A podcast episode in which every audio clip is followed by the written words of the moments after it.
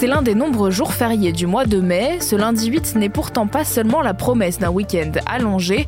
Comme chaque année, le président Emmanuel Macron se rendra sur la tombe du soldat inconnu sous l'Arc de Triomphe où une cérémonie solennelle aura lieu. Mais que célèbre-t-on le 8 mai? On pose la question à Alexis Cuvillier, journaliste au service politique de BFM TV.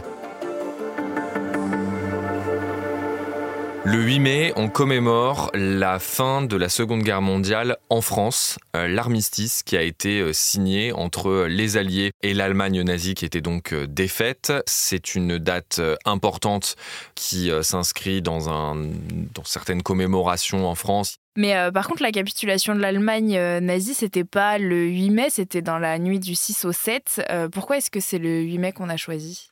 Finalement, ce qui s'était passé, c'est qu'il y avait eu une signature en effet euh, sur cette nuit du 6 au 7 mai entre les, euh, les Allemands et euh, les Alliés. C'était en fait une signature de capitulation.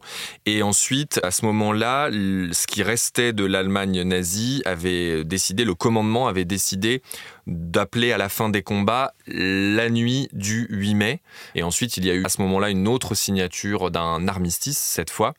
C'est aussi l'explication euh, qui, euh, qui justifie qu'en fait, les Russes, par exemple, euh, célèbrent la fin de la Seconde Guerre mondiale le 9 mai, parce qu'il y a un écart en, termes de décalage horaire. Hein. et du coup, la, la commémoration du 8 mai se fait à ce moment-là, on a gardé la date du 8 mai 1945. Comme tous les ans, le président se rend sur euh, la tombe du soldat inconnu sous l'Arc de Triomphe. Mais là, le climat social, il n'est pas très avantageux pour lui. À chaque fois, il a accueilli de concerts de casseroles et de manifestations. Est-ce que là, il y a un risque de dérapage pour euh, cette journée de célébration? Autour de cet euh, arc de triomphe, il y aura évidemment un périmètre de sécurité très large pour éviter que, dans le contexte que l'on connaît, il puisse y avoir des perturbations.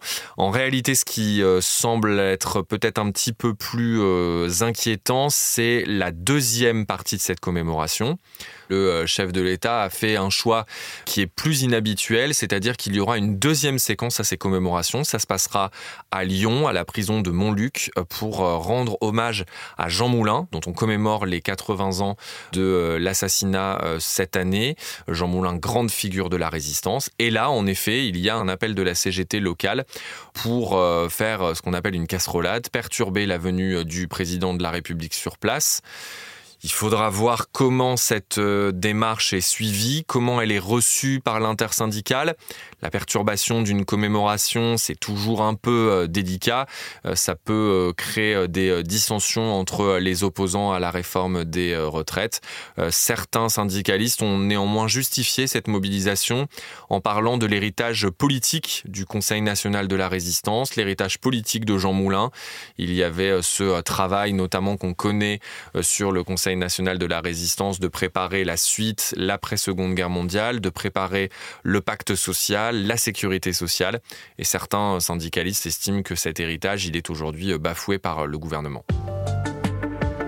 Merci d'avoir écouté ce nouvel épisode de la Question Info. Tous les jours, une nouvelle question, de nouvelles réponses. Vous pouvez retrouver ce podcast sur toutes les plateformes d'écoute, sur le site et l'application de BFM TV. N'hésitez pas à vous abonner pour ne rien manquer. À bientôt!